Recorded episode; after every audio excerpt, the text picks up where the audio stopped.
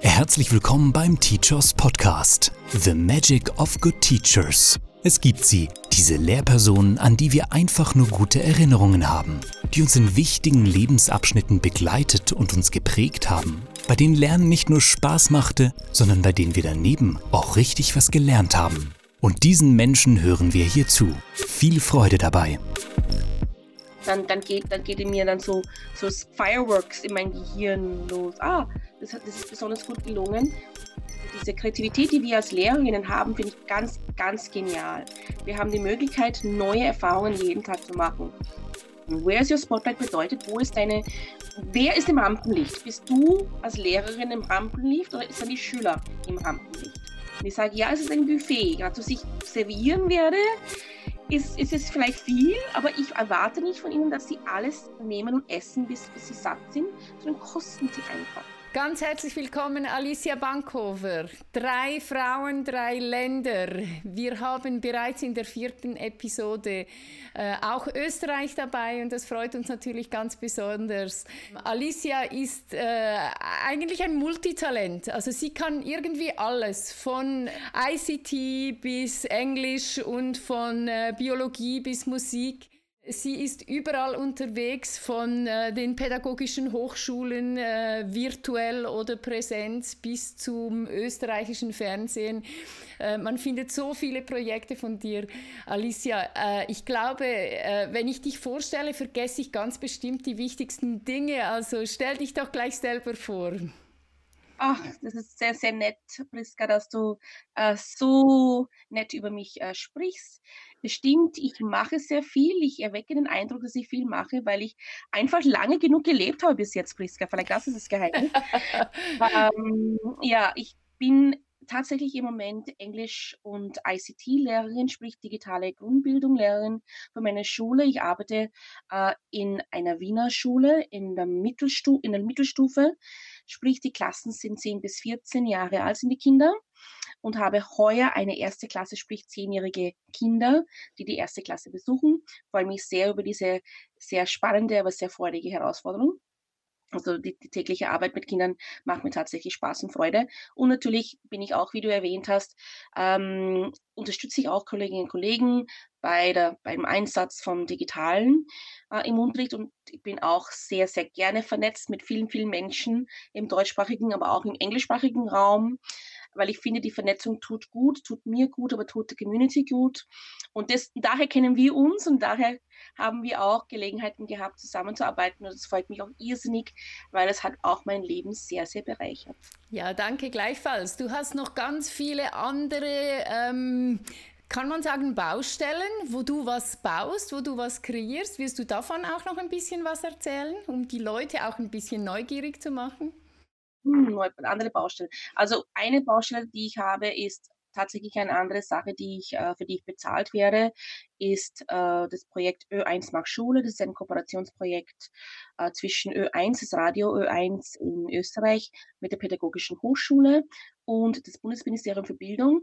Und was ist das? Das bedeutet, dass Radiosendungen für den Unterricht aufbereitet werden. Und ich habe äh, in den letzten Jahren die Koordination haben ähm, machen dürfen, wo wir eben Radiosendungen für didakti didaktisiert haben, sozusagen. Wir haben, was ich zum Beispiel, jetzt haben wir ähm, ein, ein aktuelles Beispiel, Influencer. Das Thema Influencer hat tatsächlich Ö1 eine Sendung über dieses Thema gemacht und wir haben das sozusagen schön in ein Unterrichtspaket zusammengeschnürt, damit Lehrerinnen und Lehrer die Sendung sich anhören können und auch unsere Unterrichtsidee gleich im Unterricht einsetzen können. Das ist zum Beispiel etwas, was ich auch sehr, sehr gerne gerade mache.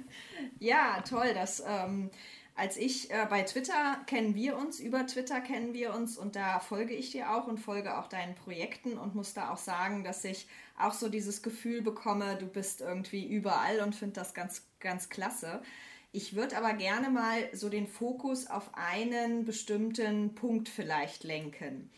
Gibt es denn in deiner ähm, Karriere bisher irgendwo eine Geschichte, eine Lernergeschichte, eine Lehrergeschichte, die dich ganz besonders geprägt hat und die ganz viele Prozesse in dir in Gang gesetzt hat. Das würde mich gerade sehr interessieren.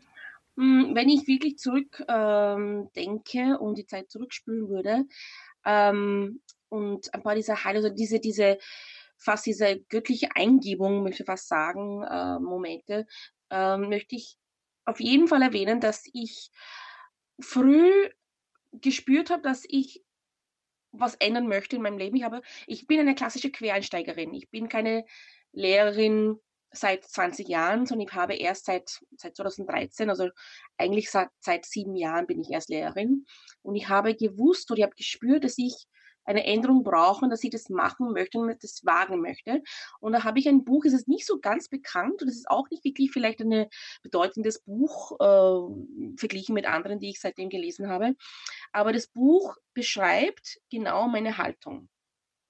Und äh, Titel ist Where's Your Spotlight?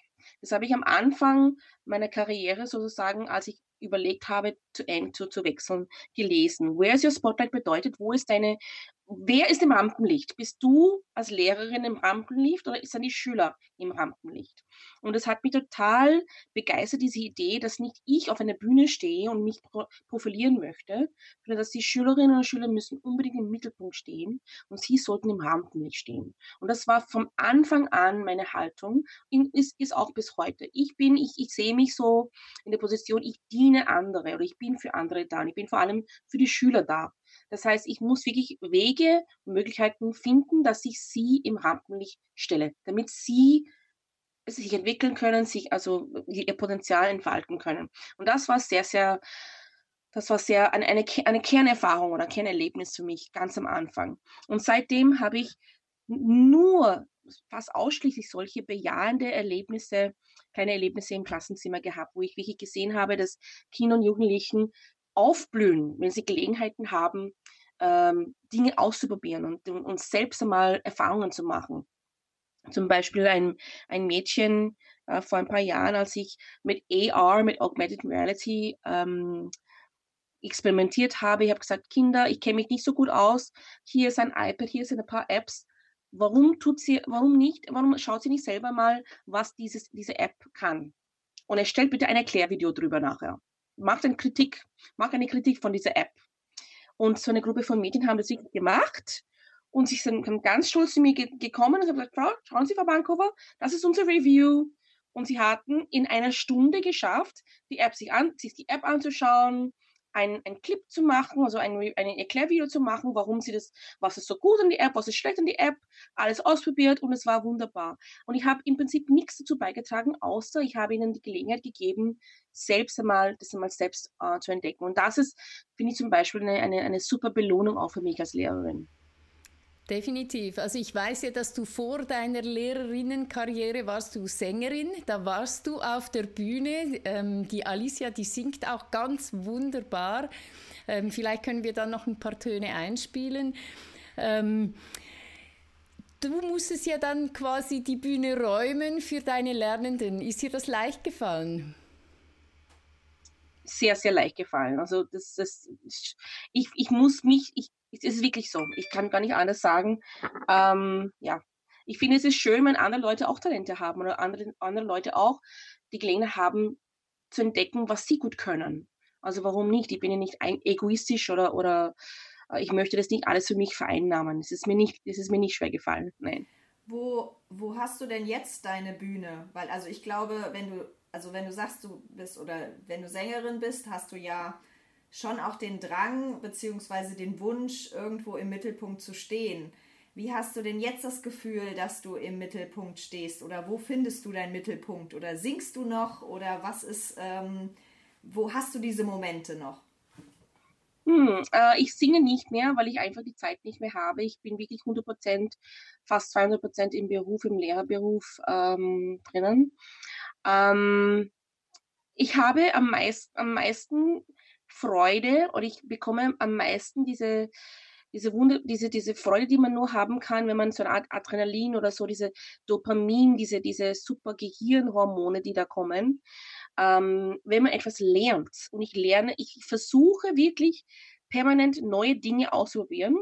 Und ich habe das, wenn ich neue Lernszenarien plane, wenn, wenn eine Lektion, die ich geplant habe, besonders gut gelaufen ist, dann, dann geht, dann geht in mir dann so, so Fireworks in mein Gehirn los. Ah, das, das ist besonders gut gelungen. Und da bekomme ich wirklich meine Energie und da tanke ich wirklich Energie, weil ich denke mal, ich, ich, ich, ich schaffe sehr gern, bin sehr, sehr gerne schöpferisch sehr, sehr gerne kreativ und das ist meine Bühne im Moment.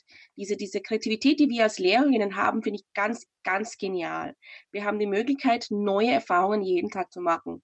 Auch wenn wir vielleicht scheitern, wir scheitern sehr oft, das wissen vielleicht nicht sehr viele Leute, wir scheitern sehr oft, ähm, haben wir die Möglichkeit, am nächsten Tag es besser zu machen oder was anderes zu probieren. Also ich sehe mich so zumindest. Ich bin so eine Lehrerin, ja. Ich bin nicht, ich, ich möchte nicht so, so jeden Tag das Gleiche machen. Also ich versuche wirklich einmal schöpferisch als Lehrerin tätig zu sein. Und das ist, finde ich, es erfüllt mich auch jetzt. Also ich brauche im Prinzip keine eigene Bühne. Ich kann, bin glücklich in meinem Klassenzimmer, wo ich Lernerfahrungen designe und sehe zu, ob sie Erfolg, erfolgreich sind oder nicht. Schön, sehr schön. Ähm, dir ist es ja auch wichtig, dass dann ähm, das, was du geschaffen hast, ähm, das ist für dich, das gehört dazu, dass du das auch teilst. Ähm, Anne hat schon gesagt, auf Twitter, auch auf Teachers hast du Projekte geteilt. Äh, du hast gesagt, du entdeckst gerne Neues. Wo holst du dir selber Inspiration?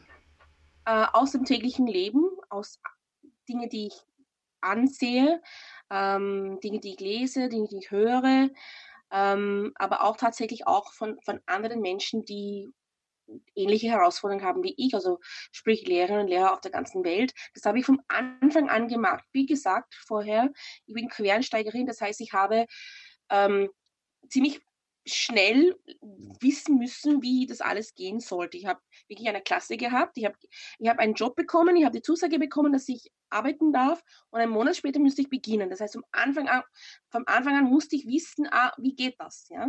Und habe vom Anfang an mich informiert. Ich habe zum Beispiel MOOCs gemacht am Anfang, also Massive Open Online Courses. Und zum Beispiel von, der, von einer Professorin aus Amerika, Kathy Davidson, sie hat einen MOOC ähm, über Coursera gemacht. Die habe ich besucht, war ich irrsinnig begeistert und auch irrsinnig inspiriert von ihrer Haltung und von das, was sie geboten hat damals zum Beispiel. Ja. Also von, von internationalen Beispielen, muss ich fast sagen, sind meine Vorbilder, sind meine ähm, Quellen der Inspiration. Ähm, ich sehe Dinge auf Twitter und, und dann möchte ich gleich ausprobieren. Ähm, ja, oder ich sehe etwas auf Facebook und möchte ich gleich ausprobieren. Zum Beispiel diese Bitmoji Classrooms die ihr vielleicht erkennt, ähm, gehört habt. Das ist gerade ein Renner in englischsprachigem Raum, wo man virtuelle Klassenzimmer in Google Slides bastelt. Und das ich, fand ich so genial. Ich habe selber ein bisschen experimentiert damit. Und jetzt machen meine Kinder ihre eigene virtuelle Klassenzimmer in Bit, ähm, Bitmoji-Klassenzimmer. Und das ist, finde ich, so toll, dass wir sozusagen Innovation von unten, bottom-up machen. Ja? Es ist etwas da. Die Macher von Google Slides haben sich nie gedacht, dass Lehrer virtuelle Klassenzimmer draus machen. Ja? Aber ja, wir gehen her und wir sagen, ja, dieses Tool gibt's, machen wir, machen wir, erfinden wir etwas. Und das finde ich total genial, dass wir herkömmliche Sachen nehmen können und einfach für, für, ja, für etwas Schönes machen können, für die Lehre für das, für das Lernen. Ja. Hast du ein Prozess oder ein, ähm, ja, eine Struktur oder irgendetwas, wie du sagst, du, du hast jetzt erzählt, du bist sehr viel schöpferisch, sehr viel kreativ unterwegs und manche Dinge funktionieren ja auch noch nicht am Anfang hundertprozentig und bedürfen einer Modifikation, einer Verbesserung. Und wie, wie machst du das dann? Oder wirfst du das dann über den Haufen und machst das nächste? Oder beißt du dich dann an Dingen fest und machst die Projekte wieder und wieder und wieder, damit sie eben immer besser und besser werden. Wie gehst du davor? Aber ich, find, ich finde tatsächlich, dass Reflexion ähm, ein sehr wesentlicher Teil ist äh, zum Lehrerdasein, zum Lehrerin-Dasein. Und ich denke auch, ich finde, das, das verfolgt mich automatisch, wie etwas, ob etwas funktioniert oder nicht. Ja? Das heißt, ich muss auf jeden Fall darüber nachdenken. Ähm, und ich habe fast alles, was ich mache, ist digital digital. Also ich habe nichts auf Papier. Und da gehe ich zurück und passe ich ein paar Sachen, passe ich ein paar Sachen sehr leicht an, wenn, ich, wenn etwas nicht so gut äh, ähm, funktioniert hat. Entweder zum Beispiel habe ich vielleicht die Kinder und Jugendlichen zu wenig Zeit gegeben für eine Aufgabe. Dann muss ich sagen, ah, die muss ich beim letzten Mal zum Beispiel das auf, darauf achten, darauf achten. Also dadurch, dass ich alles digital habe, ist es sehr leicht, etwas anzupassen. Und ich habe tatsächlich viele, viele Vorlagen, von früher, die ich nach wie vor heute verwende und einfach für die, für die Lerngruppe anpasse. Das muss ich auch dazu sagen. Ich bin sehr, sehr ähm, dafür, dass man für die Lerngruppe, für die spezifische Lerngruppe Dinge mache. Für, ein, für eine Gruppe von Zehnjährigen äh, oder für eine Gruppe von 14-Jährigen ist es wirklich einmal spezifisch da oder auch für eine Seminargruppe. Ich gehe immer jedes Mal her und überlege, wer sind, wer kommt jetzt zum Seminar?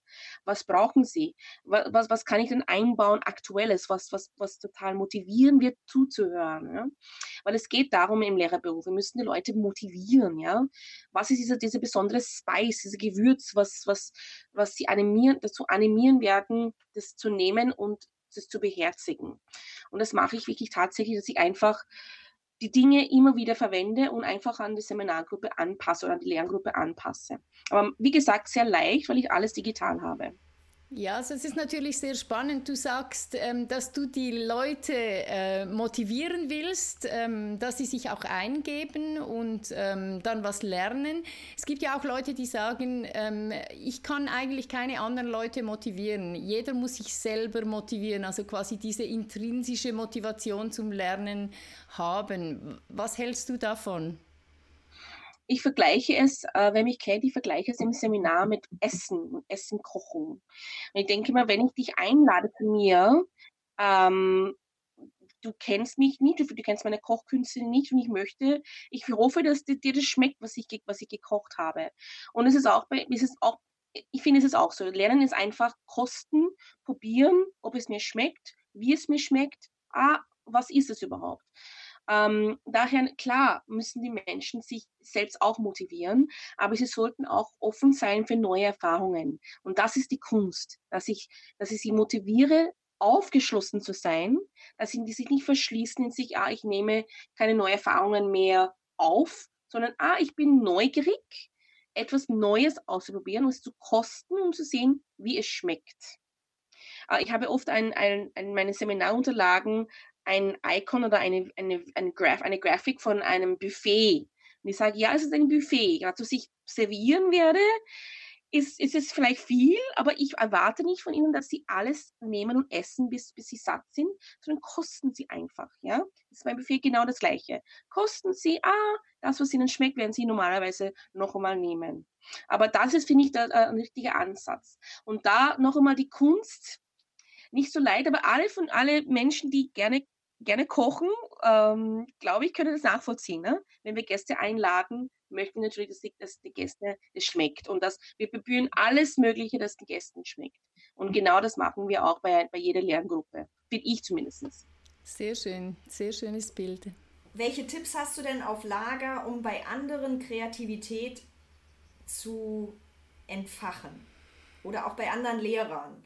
Weil du sagst ja zu Recht, finde ich auch, ich kann da völlig mitgehen, dass Lehrerdasein ein sehr kreativer Beruf ist. Und doch ist das ja jetzt nicht bei jedem irgendwie wirklich von, von Anfang an gegeben oder manche sehen sich halt auch nicht in dieser kreativen Rolle. Was machst du, damit du da so diese Kreativität entdeckst? Hast du da irgendwelche Tipps? Ähm, es ist tatsächlich nicht so leicht. Ähm, ich versuche also sagen wir so, ich, ich, ich kann, ich, ich beschreibe etwas, aber ich möchte, dass es, dann, dass es nicht überheblich kommt. Aber man sagt über mich, dass ich sehr ansteckend oder dass meine Begeisterung ansteckend sei. Ja, das heißt, ich versuche, und das habe ich von der Privatwirtschaft, als ich früher eben, wie gesagt, in der Privatwirtschaft gearbeitet habe, ich versuche, dass ich eine positive Erscheinung habe und dass ich Ruhe ausstrahle und dass ich Begeisterung habe und ausstrahle. Und es ist nicht gespielt, das habe ich wirklich. Ja? Und das hoffe ich, dass es dann rüberspringt. Und ich glaube, das kommt mal, weil, weil wir vorher über gesprochen haben, dass ich früher gesungen habe. Jeder, der vor der Bühne mal war und halbwegs im Publikum, mit Publikum ähm, gesprochen hat, weiß, dass eine Art so Beziehung entsteht. Ja, von, wenn man auf der Bühne steht und auf eine, ähm, zum Publikum. Und da, da da ist was da, ja. Das heißt, ich muss schauen, dass ich als, Lehr als Lehrperson oder als Seminarleiterin, dass ich die Leute abhole durch meine Begeisterung. Und da entsteht eine interessante Wechselwirkung, dass das, das ist mein Ansatz, dass sie einfach mitgerissen werden, animiert werden. Das machen wir auch, glaube ich, fast alle Lehrerinnen machen das. Ja, wir versuchen auch die Kinder zu animieren, ja, sie, dass sie Interesse zeigen, dass sie motiviert, dass sie zuhören. Und das versuche ich auch. Das heißt, so viel wie sage ich, okay, Leute, wir machen, wir, wir machen was anderes. Hier, das bitte mal auszuprobieren. Hier, da, da, da, überlegen Sie, was können Sie noch alles machen mit dem, mit dem Tool? Ah, wie schaut's aus? Und ich, ich habe festgestellt, die, die Menschen, die behaupten, von sich nie kreativ zu sein, ähm, sobald sie so eine Übung machen oder eine Lernaufgabe selber machen, merken sie, dass besonders digitale Tools sehr sehr, wie soll ich sagen, es ist sehr leicht, kreativ zu sein mit digitalen Tools. Weil man kann immer wieder, man kann es immer wieder probieren und man kann Dinge löschen, die man nicht gut gefunden hat. Und wenn man analog arbeitet, ist es natürlich auch möglich, aber mit digital ist es noch gibt es noch mehr Möglichkeiten. Das heißt, da, da passiert nichts, das ist keine Gefahr. Das nicht, da geht die Welt nicht unter, wenn man etwas falsch macht im digitalen Bereich. Also man kann wunderbar Dinge einfach ausprobieren, was ich zum Beispiel, ich, ich erstelle in einer Seminargruppe oft ein kollaboratives Rezeptbuch, wo alle Seminarteilnehmerinnen und Teilnehmer auf demselben Dokument zugreifen und sehen, ah, ich mache ein Rezept. Bitte, eure Aufgabe ist es, ein Rezept zu machen, sogar ein Bild, ein Bild suchen und einen Text, zu, äh, Text zusammenschreiben. Ah, und sind alle plötzlich super dabei. Ah, super. Ja, weil sie das noch nie gemacht haben und jetzt kommen sie drauf, aber wie viel Spaß das macht, wenn man das so macht. Ja? Also ich hoffe, dass, dass das rüberkommt. Wie gesagt, ähm, gemäß dem Feedback, was ich oft bekomme, ist es so, dass meine Begeisterung dürfte, also und meine ehrliche Begeisterung möchte ich mal betonen. Ja. Ich bin wirklich begeistert über das Lernen und über die Dinge, die ich, die, über die ich spreche. Ja. Es ist nicht gespielt, wie gesagt. Und das soll angeblich oft rüberkommen. Vielleicht kann Priska mehr sagen, keine Ahnung.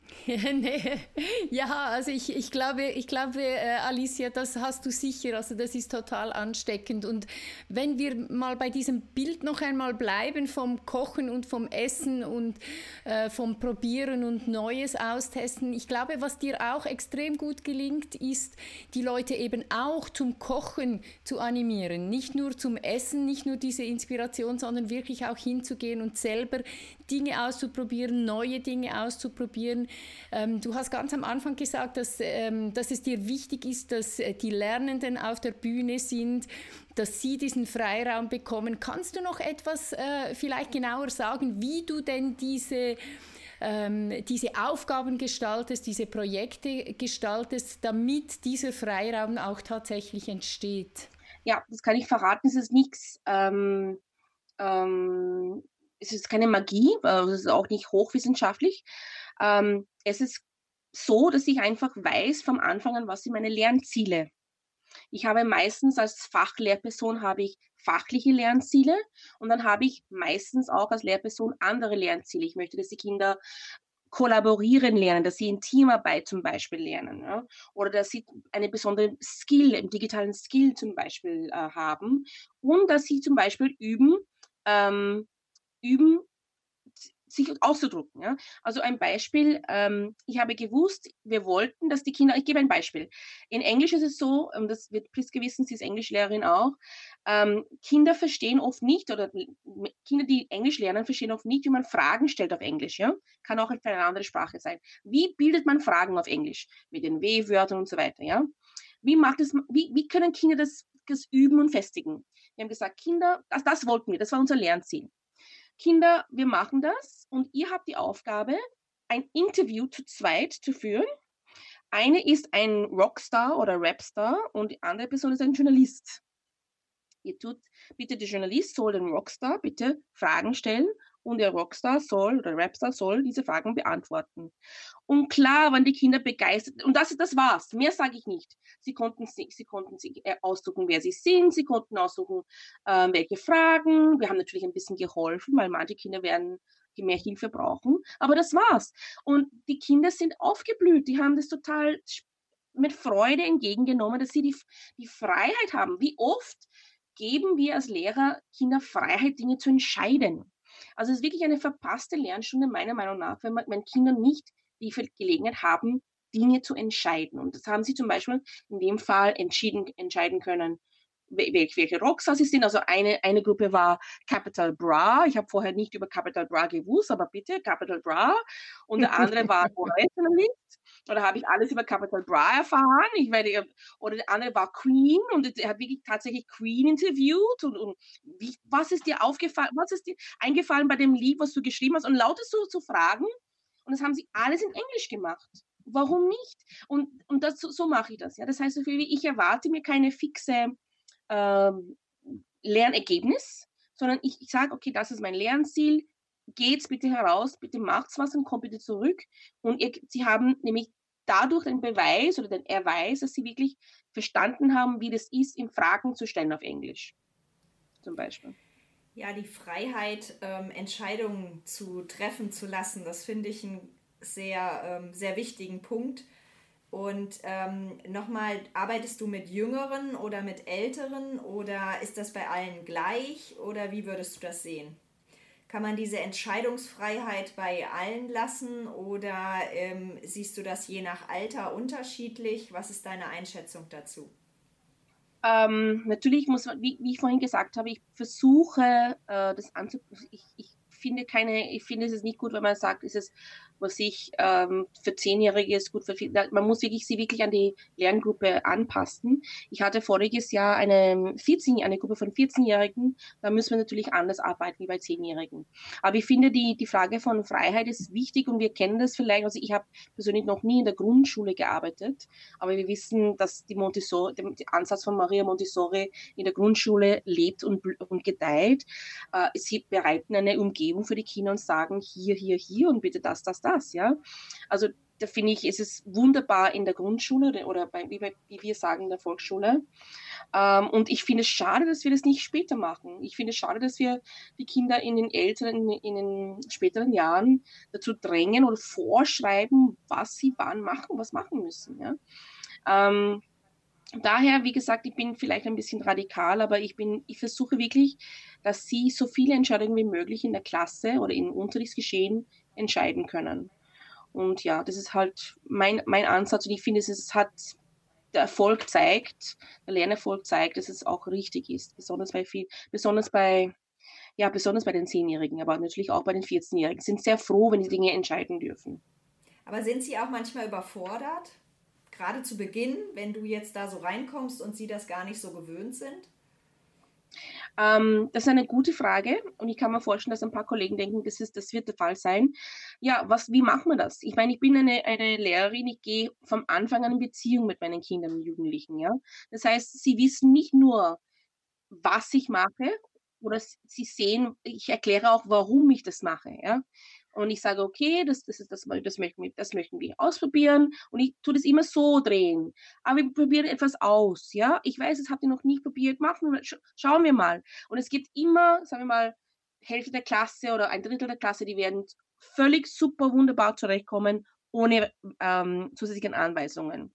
Dann gibt es ein paar, die, die werden sicher ein bisschen Hilfe brauchen und für diese Personen habe ich ein bisschen Hilfen vorbereitet. Ja, da habe ich gesagt, okay, schau her, das ist ein Muster, so wird es ungefähr aussehen. Wenn du das schaffst alleine, passt gut. Und ein paar der Kinder wirst du wirklich daneben sitzen müssen und schauen, ob sie wirklich dann das verstanden haben. Ja, das ist immer so. Das ist eine, wir leben in Zeiten, wo wir heterogene ähm, Gruppen haben, Lerngruppen haben. Das ist einfach so, ja. Aber das überfordert sie nur dann, wenn sie sich nicht wohlfühlen mit dir als Unterrichtende in der Klasse. Und ich hoffe, dass ich das schaffe, dass meine, alle meine Kinder sich wohlfühlen und wissen, dass sie, wenn, auch wenn sie, ähm, wenn sie eine Aufgabe bekommen oder bekämen, was sie überfordert, dass wir darüber reden können, dass wir schauen können, wie wir das gemeinsam schaffen. Zumindest mein Bestreben, das, so, das auszustrahlen. Also das, was du ja jetzt beschreibst, das machst du alles in dem System ähm, drin wo du sagst, aber äh, du bist auch ein bisschen enttäuscht darüber, dass das äh, sich so verändert, dass in der äh, Oberstufe, Sekundarstufe 1 oder älter dann ähm, so vieles vorgeschrieben ist, diese Freiräume nicht da sind. Ähm, du hast von deinen Träumen gesprochen, wie Schule aussehen müsste äh, und dass du ziemlich radikal bist. Ähm, du bist ja auch ein Teil der EduPunk Punks und die Punks sind ja per se auch so ein bisschen rebellisch und die wollen protestieren. Gegen was äh, willst du protestieren? Was, was sind deine Träume? Wie sähe deine ideale Schule denn aus? Das ist super, dass du ähm, das auch ansprichst, Priska, die Bildungspunks äh, mit dem Hashtag auf Twitter EduPunks. Ähm, wir sind eine Gruppe äh, von ursprünglich sechs Frauen, die einfach durch, weil wir einfach gleich ticken. Wir haben, wir haben einfach uns gefunden und haben, sind draufgekommen, dass wir gleich ticken. Ähm, und dieser Name Bildungspunk, so diese punkige Idee hat äh, überhaupt Ines Müller-Vogt äh, in Gedanken gehabt und wir haben das sofort gut gefunden, weil es hat genau das ausgesprochen, was wir empfinden, was alle miteinander und mittlerweile tausende andere Menschen auch im deutschen Sprachraum empfinden. Sprich, wir möchten dieses System Schule innovat als innovative, lernende Organisation oder Community erleben und sehen. Wir möchten das viel mehr Agilität, um ein neues Wort, ein modernes Wort mal in den Mund zu, äh, zu nehmen, äh, dass wir viel mehr Agilität und nicht also Bewegungsfreiheit oder mehr Bewegung in das System reinkommt. Wir möchten natürlich auch mehr Freiheit haben, verschiedene Dinge auszuprobieren. Es gibt so viele Lernansätze und Lehr Lernansätze, die nicht in der in traditionellen Unterrichten, ähm, traditionellen Unterricht äh, stattfindet. Sei es Lernen durch äh, Lernen durch Lehren zum Beispiel, ja, oder Flip Classroom. Ähm, oder Lernen durch Entdecken oder Lernen durch, äh, Lernen durch Spiel. Ich bin eine große Gamification-Fan, ja. Und oft ist es so, und ich muss sagen, ich bin in der glücklichen Lage, mein Direktor, der Direktor von meiner Schule, respektiert Freiheit und lässt alle Lehrerinnen an meiner Schule Freiheit, Dinge ausprobieren. Ähm, und daher bin ich wirklich glücklich und ich habe, ich empfinde das wirklich als Glück, ja. Aber ich weiß, dass es Kollegen gibt, die nicht in, diese, in dieser Art von Schule äh, sind und das ist natürlich traurig, ja. Ich finde, dass das System Schule sehr mit dem Status Quo beschäftigt ist und so wie es, ah, wir haben das immer so gemacht, überhaupt in Österreich. Wir haben das immer so gemacht und wir wollen es auch wieder weiter so machen. Aber diese Dinge und besonders diesen Virus, was wir jetzt erleben, was vielleicht bei euch auch ist, keine Ahnung, ähm, hat auf jeden Fall gezeigt oder aufgezeigt, dass ähm, The way we're working is not working. So übrigens auch ein Titel eines Buches, was ich gelesen habe. Die Art und Weise, die wir, die wir arbeiten, funktioniert nicht. Ja? The way we're working is not working. Nur es, sprech, es trauen sich zu wenig Menschen, das auszusprechen. Dass die Art und Weise, wie Schule erlebt und gelebt wird, funktioniert nicht. Und wer, wer das nicht glaubt, weil oft österreichische Kollegen sagen, ja, wir haben so ein super Bildungssystem. Schau, wir haben das duale Bildungssystem. Ja, wir haben 800.000 Menschen, die Analphabet sind, die funktional Analphabet sind. Und die sind nicht erst nach, seit der digitalen Ära, die sind vorher. Und die sind auch keine, nicht alle Ausländer. Die sind hier Menschen, die in Österreich schon seit Jahrzehnten leben. Das bedeutet, das Bildungssystem produziert, merkt nicht, dass jemand nicht lesen und schreiben kann. Ja? Und da läuft was gewaltig schief. Ja? Und das ist nicht das, die einzige Sache, was schief läuft im Bildungssystem. Und dagegen, weil Prisken, ich weiß es Prisken nicht, weil ich die sehe, weil wir jetzt gerade diese Podcast-Folge aufnehmen mit, mit Video, ähm, das ist klar. Ich meine, es gibt so viele Dinge, die eklatant schief laufen und dagegen protestieren wir. Und dagegen protestieren wir nicht nur, weil oft sind die punkigen Musiker dafür bekannt, dass sie, ein, dass sie singen drüber und so. Wir machen was dagegen. Ja? Das heißt, die Bildungskampagnen haben diese Community ins Leben gerufen. Wir bemühen uns um Zusammenarbeit, wir bemühen uns, Artikel zu schreiben oder auch ähm, Fortbildungsmöglichkeiten anzubieten und überhaupt Gelegenheiten zusammenzuarbeiten. Weil wir einfach wir wollen einfach Teil der Lösung sein und nicht einfach meckern und sagen, ja, das ist so schlecht und so, sondern einfach wirklich auch Teil der Lösung sein. Also seien wir alle miteinander mutig, Dinge auszusprechen, die nicht gut funktionieren, ähm, die wir nicht mehr tolerieren wollen und schauen wir, wie wir gute Lösungen finden können, damit diese Dinge endlich einmal anders werden. Als Kinder, ich finde es ist so schade, wenn du jemanden fragst, bist du gerne in die Schule gegangen? Jemand, der erwachsen ist, ja, keine Ahnung, 20, 30, 40, 50, sagt er meistens nein. Ist es nicht traurig? Die verbringen so viel Zeit in der Schule und am Schluss sagt er oder sie, nein, ich bin nicht gut gerne in die Schule gegangen. Ich frage meinen Mann, der Saxophon spielt heute, wie war sein Musikunterricht in der Schule?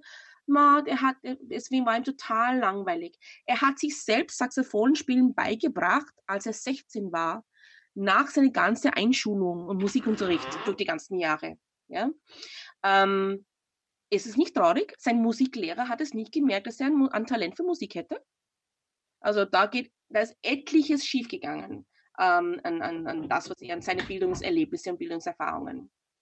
Ja, nur ein Beispiel. Ich, könnte über das jetzt sehr, sehr lange reden, aber nur ein Beispiel. Aber oder? Ich weiß es nicht. Es ist, es ist, ich habe nicht einmal angesprochen, wie, wie Kinder ausgegrenzt sind in der Schule. So viele Kinder werden ausgegrenzt wegen ihrer Herkunft, wegen ihrer Lernfehler oder Lerndefizite oder Lern andere Lernbedürfnisse. Ja?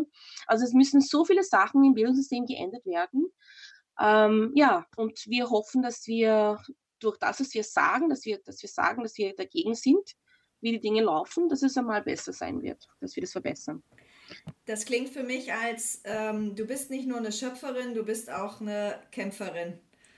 Und ähm, das äh, finde ich, das, teilt, das teilen wir ja auch ein Stück weit. Und ähm, du hast hier ganz viele Systemfragen gerade gestellt und die ähm, ja, die, die Dinge, die wirklich schief laufen, auch benannt. Und ähm, ich denke, es ist wichtig, dass jeder einen Beitrag leistet. Und ich finde es toll, dass du als Kämpferin da vorne weggehst, als Edupunk oder eben im Unterricht, äh, in dem du Freiheiten gibst und die dann auch ähm, einfach mal experimentieren lassen. Und Scheitern, hast du ja schon gesagt, gehört dazu. Und wenn wir das mal wirklich als mutig mitnehmen und sagen, es macht nichts, beim nächsten Mal läuft es besser oder es läuft anders oder vielleicht entsteht durch Scheitern auch was ganz Tolles, dann traut man sich ja auch Dinge und probiert man einfach aus. Ja, stimmt. Äh, ich hätte natürlich noch ganz viele Fragen. Ich glaube, wir äh, kommen langsam, aber sicher zum Schluss. Und äh, es ist natürlich so, wenn ihr in Kontakt treten wollt mit Alicia, ihr habt es gehört, sie netzwerkt gerne. Und wenn ihr mehr von ihr wissen wollt, ähm, dann könnt ihr euch mit ihr, könnt ihr euch mit ihr vernetzen. Und wir werden sicher alle Links unten in, äh, posten, damit ihr ähm, das tun könnt. Wir kommen noch zu unseren Ping-Pong-Fragen zum Schluss.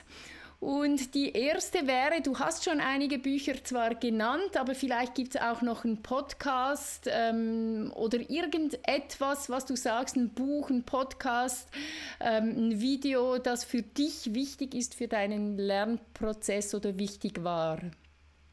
Ähm, es soll Ping-Pong sein, ich darf nicht so lang sprechen. Ähm, ich würde sagen, im Moment Podcast, denke ich sofort an Jennifer Gonzalez. Hm. Podcast Cult of Pedagogy. Sie ist einfach genial, äh, was sie macht. Und das macht sie schon seit Jahren. Ist zwar in Englisch, aber ich finde, wenn, wenn man Englisch kann, muss man auf jeden Fall ihr Podcast einmal hören. Ähm, Buch, finde ich, es gibt sehr, sehr viele, aber im Moment empfehle ich ähm, ähm, Making Thinking Visible ich, ich glaube, es ist bei René Richard, bin mir nicht sicher, weil es, es die Wichtigkeit zeigt, dass wir äh, Lernaktivitäten designen, wo wir das Denken der Kinder sichtbar machen lassen. Ja? Das heißt, wo wir werden zum Beispiel nicht es nicht schaffen, mit einem Arbeitsblatt zu sehen, wie ein Kind denkt, sondern das schaffen wir nur, wenn wir Dinge Dinge extra Aufgaben geben, wo wir, wo die Kinder beweisen, wie sie denken. Ähm, was war das letzte, was du gesagt hast? Also Buch, Podcast? Das ist alles gut. Äh, wir gehen, ich glaube, wir gehen zur nächsten Ping-Pong-Frage. Die sollen ja kurz sein, hast du gesagt. Alicia, bitte beende den Satz. Wenn ich eine eigene Schule bauen könnte, würde ich als erstes ähm, freie Räume ohne Türen machen und äh, eigene, und, äh, eigene Lernräume pro Lehrer machen. Das ist mein Wunsch. Ich weiß nicht genau, ich das je erleben werde. Ich hätte gerne mein eigenes Zimmer, das ich selber einrichten könnte. Und das würde ich total super finden, wenn ich das könnte. Aber leider Gottes ist es nicht in diesem System vorgesehen, in, in dem ich lebe. Aber das würde ich zumindest machen. Ich würde, dass die, die Lehrer selbst die Freiheit haben, ihre eigenen Räume zu gestalten. Das würde ich total super finden. Okay, und welche drei Dinge sollte ein Schüler, eine Schülerin nach der Schulzeit unabhängig von der Schulform können? Schwierig, weil natürlich wir sagen, dass die 21st Century Skills vorderrangig sind. Aber tatsächlich ist es so, ich finde, dass ein Kind oder ein Jugendlicher, wenn er oder sie die Schule verlässt, soll wissen, wie er lernt, wie er oder sie lernt. Soll, soll wissen, was brauche ich, um zu lernen. Soll auch wissen, was brauche ich, damit ich Freude beim Lesen oder beim Lernen habe. Ähm, und soll wissen, wie er sich weiterentwickelt, würde ich mal sagen. Ähm, soll offen sein für neue Lernerfahrungen, sprich lebenlanges Lernen sozusagen. Das würde ich, das würde ich super finden, wenn ein Kind die Schule verlässt und sagt, boah, ich habe das so eine super Schulzeit hinter mir. Meine Lehrer waren alle toll, sie haben mich gefördert und ich weiß, was mein Potenzial, wo mein Potenzial liegt und ich verfolge jetzt das, was ich kann. Wow. Ja. Wow. Das klingt toll, ja. Welche, welche Person würdest du denn in den Unterricht einladen? Abgesehen von dir und von Priska. Ähm, von Priska? ja. ähm, ich kann gar nicht eine Person aus, ähm, aussuchen, aber ich würde sehr, sehr gerne, und mache auch tatsächlich, Klassen in den Unterricht einladen. Andere Klassen von der ganzen Welt ähm, mit meiner Klasse verbinden. Das würde ich total super finden. Ähm, aber natürlich, wenn ich die Möglichkeit habe, auch Erwachsene, aber hauptsächlich Kinder. Ich habe das gesehen in den Augen der Kinder, wo sie das erlebt haben, das flasht sie komplett, wenn sie merken, dass sie gerade mit anderen Kindern in einem anderen Land reden. Wow. Sie sind sehr, sehr begeistert und sehr weg, wenn sie das, wenn sie das merken. Also das finde ich tatsächlich eine sehr, sehr super Möglichkeit, äh, Klassen zu verbinden durchs Internet. Ja, eben diese Grenzen aufheben, du hast es gesagt, Räume schaffen, auch virtuelle Räume schaffen und so diese Grenzen, diese engen Grenzen manchmal auch des Schulzimmers sprengen. Absolut. Ähm, dieser Mensch ist für mich ein Vorbild. Hm, na, ich, ich schwierig, aber ich würde sagen, also ein, ein Vorbild, es gibt ja mehrere natürlich. Ähm, wen ich sehr, sehr gerne habe, ist äh, Sylvia Duckworth. Sylvia Duckworth ist eine kanadische Lehrerin, die Sketchnotes ähm, macht. Und was mir so gefällt an Sylvia, ist, dass nicht nur ist sie talentiert und ähm, macht viel und hat sehr viel in diesem, in diesem bis, bis, besonderen Bereich gemacht. Sie ist auch so großzügig mit ihrer Zeit und sie ist down to earth, sprich am Boden geblieben. Ja? Man kann schreiben, man kann fragen, Silvia, wie schaut's aus? Kann ich das, das, das? Ja, kein Problem, Alicia, macht überhaupt. Das finde ich so super. Und sie, ich, ich würde wirklich mal alles so schaffen, eines Tages, dass ich auch so bin, dass Leute mich jederzeit anrufen können und sagen, ja, bitte nimm das. Und ja, und wie gesagt, sie hat eine sehr, sehr schöne Body of Work, äh, so viel Arbeit gemacht in ihren Sketchnotes. Das wäre das ist wirklich sehr, sehr nachahmenswert. Mhm. In diesem Film würde ich gerne mitspielen. Ach, ich weiß jetzt, ähm, ich werde jetzt etwas, etwas sagen oder etwas, ein Beispiel geben. Ähm, es gab einer meiner Lieblingslehrerfilme. es gibt wirklich uh, Freedom Writers. Ich sage nichts Unanständiges. Und zwar Freedom Writers. Ich finde diesen Film mit ähm, Hilary Swank, ich weiß nicht, ob ihr das kennt, nee. Freedom Writers. Ähm, weil sie es, es, zeigt, und es ist eine wahre Geschichte, also es ist nicht nur Kitsch, sondern es ist eine wahre Geschichte von einer Lehrerin in Amerika, die wirklich in einem, ähm, wir würden sagen, Brennpunktschule ähm, es geschafft hat, dass, dass Jugendliche lernen, dass sie, dass sie, hat es geschafft, sie zu motivieren zu lernen. Um, ja, und es wäre gerne auch da ein, eine, eine, eine Beobachterin in einer Szene sein, um zu sehen, wie sie das gemacht hat, weil sie hat es wirklich, also wie es dargestellt wurde im Film, war sehr schön und ich weiß, dass es im echten Leben auch so war, weil es eine wahre Geschichte ist. Also das somit so eine Lehrerfilm, eine meiner Lieblingslehrerfilme. Cool. Und äh, noch eine ganz wichtige Frage: Im Lehrerzimmer Tee oder Kaffee? Kaffee, definitiv Kaffee. Und die letzte Frage: Erfolg als Lehrerin ist für mich? Wenn ich ein Glücksgefühl am Ende des Tages habe, weil etwas gut gelaufen ist oder weil ich Feedback bekommen habe von einer Schülerin oder Feedback von einem Eltern, wie etwas, was ich gemacht habe, sie berührt hat. Positiv. Das finde ich sehr schön. Das ist, das ist unsere Bezahlung. Ja, wir sagen, äh, Künstler sagen, äh, das, Applaus ist, äh, sagt man das, oder? Das mhm. ist, ähm, und das ist, finde ich, für unsere Bezahlung. Wir bekommen nicht sehr oft Lob von unseren Vorgesetzten leider Gottes. Aber da können wir Freude schöpfen, wenn wir Feedback, wenn wir Rückmeldungen bekommen von Kindern oder von Eltern oder von Kollegen, äh, wenn etwas gut gelaufen ist. Und ja, das ist für mich auch sehr, sehr, sehr wichtig und bekomme ich und bin auch froh darüber. Sehr schön, sehr schön, Alicia. Ähm, du kannst äh, für den Schluss jetzt noch einen Satz oder äh, etwas mitgeben äh, an die Community, etwas, was dir besonders wichtig ist, was du äh, anderen Lehrerinnen und Lehrern mit auf den Weg geben möchtest. Was wäre das? Was ich gerne sage, ist Hashtag Just Do It. Ja? Sprich, einfach anpacken und einfach ausprobieren. Und mein zweiter Hashtag ist Hashtag Sharing is Caring oder bitte, bitte, bitte. Es, gibt, es sind so viele äh, hart arbeitende Kollegen und Kollegen, die ich kenne persönlich, die Materialien erstellen, die aber leider noch nicht teilen. Bitte, bitte, bitte. Wenn man etwas erstellt, dann soll man es bitte teilen. Man soll es bitte in Social Media sagen, ja, das habe ich ganz was Tolles gemacht. Bitte, ihr könnt es gerne nehmen, anpassen, wie ihr wollt. Wir haben es noch nicht geschafft, dass Lehrerinnen und Lehrer aus dem deutschen Sprachraum gerne ihre Arbeiten teilen. Das wäre, wenn das mal passiert, dann könnt, kann ich und du, Priska und Anne, ihr könnt in Pension gehen, oder? Ja, genau. Und Teachers würde laufen wie verrückt, weil das ist natürlich genau unsere Vision, dass wir dieses grenzenlose Teilen auch tatsächlich leben können. Alicia, ganz, ganz herzlichen Dank. Das war ein Feuerwerk und es war ein langes Feuerwerk. Ich glaube, es wird unsere längste Episode bisher. Ähm, toll, äh, was du alles sagst. Ähm, ich hoffe, deine Träume werden wahr die Ideen, die ihr habt, auch mit den EduPunks, die finden äh, einen äh, Boden, einen fruchtbaren Boden und äh, können blühen. Ganz, ganz herzlichen Dank, dass du bei uns zu Gast warst, liebe Alicia. Danke euch für die Einladung. Danke. Ja, vielen Dank von meiner Seite auch. Super, danke dir. Das waren sie für heute. Die Einblicke in die Magie guter Lehrpersonen. Wenn dir die Episode gefallen hat, abonniere den Teachers Podcast. Wir freuen uns auch über eine Bewertung und einen Kommentar. So können uns noch mehr Interessierte leichter finden. Weitere Episoden werden folgen. Sie werden dich sicherlich genauso inspirieren wie uns. Bis zum nächsten Mal. Lasst es euch gut gehen und habe Sorg. Eure Priska und Anne.